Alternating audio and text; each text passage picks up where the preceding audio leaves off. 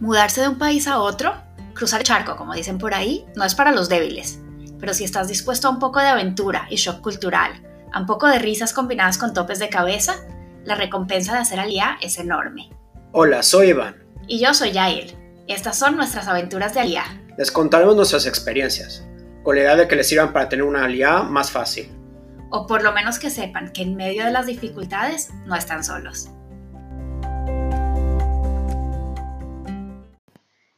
Llegar a vivir a Israel es un shock cultural completo.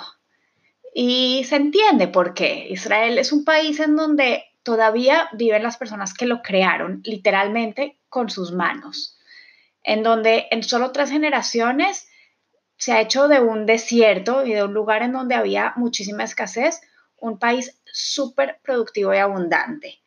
En donde a la gente que vive acá le ha tocado luchar por construir un país y han logrado transformar esta tierra mientras están pasando por guerras constantes. Y creo que por todas esas cosas el israelí es como es. Eh, no nos han regalado nada. Y lo que tenemos, pues no nos lo vamos a dejar quitar.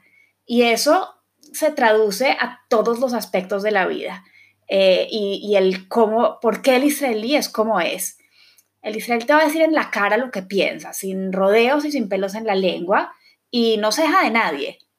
Y esas características son las que hacen del israelí alguien especial. Súmale a eso la combinación de culturas que han llegado de todas partes del mundo. Y literalmente el choque cultural no es fácil. Pero tienes dos opciones. Lo puedes querer que pelear y cambiar todo y frustrarte con el día al día, o puedes aprender a quererlo. Cuando nosotros llegamos a Israel, decimos que teníamos que dejar de pensar en tacos, dejar de comprar todo lo que teníamos antes y aprender a vivir con lo que hay y apreciarlo.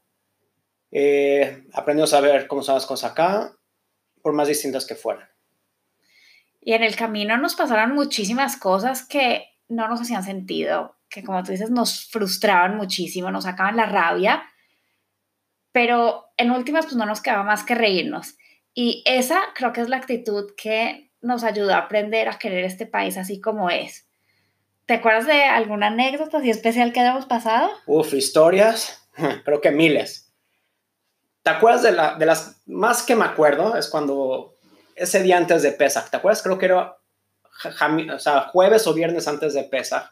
Todo estaba a punto de cerrar temprano y a nosotros se nos ocurre ir a Tel Aviv en Dizengoff, en el centro comercial. Miles de carros tratando de entrar y finalmente encontramos un estacionamiento. Estamos esperando que el carro esté saliendo. Pongo las direccionales y de la nada se me trata de meter a alguien. Igual me le metí, soy mexicano, no me voy a dejar tan fácil yo tampoco. Me nos bajamos del carro y el conductor el, nos empieza a gritar que qué nos pasa, que le quitamos el lugar, que él estaba esperando antes. Yo también me pongo a tratar de discutirle en hebreo, recién llegados. Después de un rato de estar peleando el tema, digo, by the way, en inglés le digo, ya no hablo, yo no hablo hebreo. Me dice, ok, no te preocupes, Haxameach, que tengas un buen día. ¿Cómo puede ser después de que me peleó tanto un Haxameach? es que así son los israelíes, pueden pasar de, gritarte a darte un abrazo. Eh, ¿Y qué tal, por ejemplo, lo que es la experiencia de, de hacer mercado acá? Desde que tienes que poner una moneda para sacar el carrito, pues así se aseguran de que lo vas a devolver a su lugar, o cómo el carrito se empuja de lado y no de frente, eh, o que los empleados casi que te atropellan con sus carritos llenos de cajas.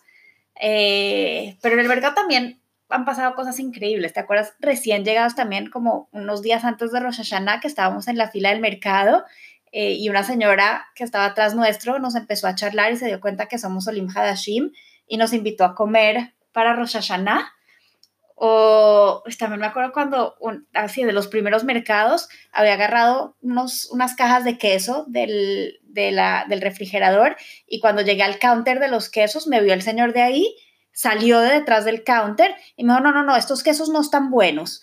Eh, y fue y me sacó quesos recién cortados y me dijo, estos son mejores. Eh, ¿Qué vas a hacer? Y le dije que iba a hacer una lasaña.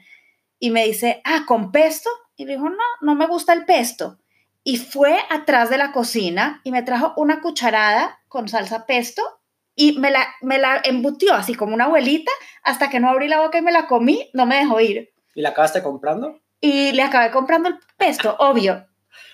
Ay, pero mira, otras super experiencias, por ejemplo, llegar a un estacionamiento en un centro comercial, tú llegas al cine, quieres estacionarte, estás dando vueltas y en eso ves una persona parada en el lugar en donde tú te quieres este, estacionar.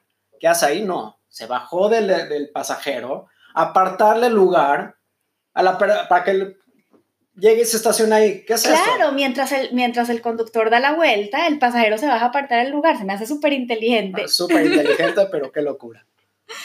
¿Y qué tal cómo se meten en todo? Se meten en tu vida. Pero creo que he aprendido a entender que no es por metiches, sino porque en verdad les importas. ¿Te acuerdas recién llegados que estábamos organizando el apartamento y nuestra vecina llegó eh, y se asoma y nos dice, ay, ¿y por qué pusieron el sofá ahí? Y yo le dije, pues porque ahí me gustó. Y me dice, sí, pero se vería mejor al otro lado. Y bueno, ahí me gustó. O sea, bueno, de pronto más adelante lo cambias. y así, súper metiche. Pero por el otro lado también muy dulce. ¿Te acuerdas que nos trajo una limonada? Porque no teníamos ni siquiera refri ni nada. Estábamos en plena mudanza y nos trajo una jarra de limonada. Total. ¿Qué tal la gente que igual te pregunta cuánto ganas y cuánto pagas de renta? Los conociste apenas hace cinco minutos. Estás platicando y ¿En dónde vives? ¿Y cuánto pagas? ¿Y cuánto ganas? A mí eso no, no lo puedo entender al principio. A mí eso ahorita me encanta, ya hasta también me he vuelto así. Ay, ¿y qué tal? O sea, ¿cuántas veces no nos han llamado de así la amiguita de Dilanito, de Natana, decir, em, oye, mi hijo quiere jugar con tu hija. Ok, buenísimo, ¿qué quieres hacer? No, te lo llevo a tu casa y te lo dejo en 10 minutos. ¿Cómo así? Sí, es verdad, la gente se invita a tu casa. Y es que el israelí es así, rudo y como rough around the edges. Pero en verdad, el día que necesitas algo, ahí está. Y, no solo estoy hablando de tus amigos, sino también hasta desconocidos. No, no hay que, si te llegas a tropezar en la calle, si se te cae algo, eh, si se te poncha una llanta, no me cabe la menor duda de que alguien va a estar ahí para ayudarte. Porque así es el israelí, tiene una necesidad de ayudar y, y está en su sangre. Sí, no importa dónde vengas lo que conoces es 100% distinto. Así que prepárate para tener un show cultural. Pero ven con mente abierta, actitud positiva, sin miedo. Tómate las cosas relajadas y con paciencia. Ah, paciencia. La palabra favorita de los israelíes, sablanut, pero ninguno la tiene. Mira, nuestro consejo, el día que llegues a vivir a Israel, deja de pensar en tacos y empieza a pensar en falafel. Te va a hacer la vida mucho más fácil. Y si ya vives en Israel y tienes anécdotas que quieres compartir con los futuros Olim, déjanos tus historias en tu mensaje de voz.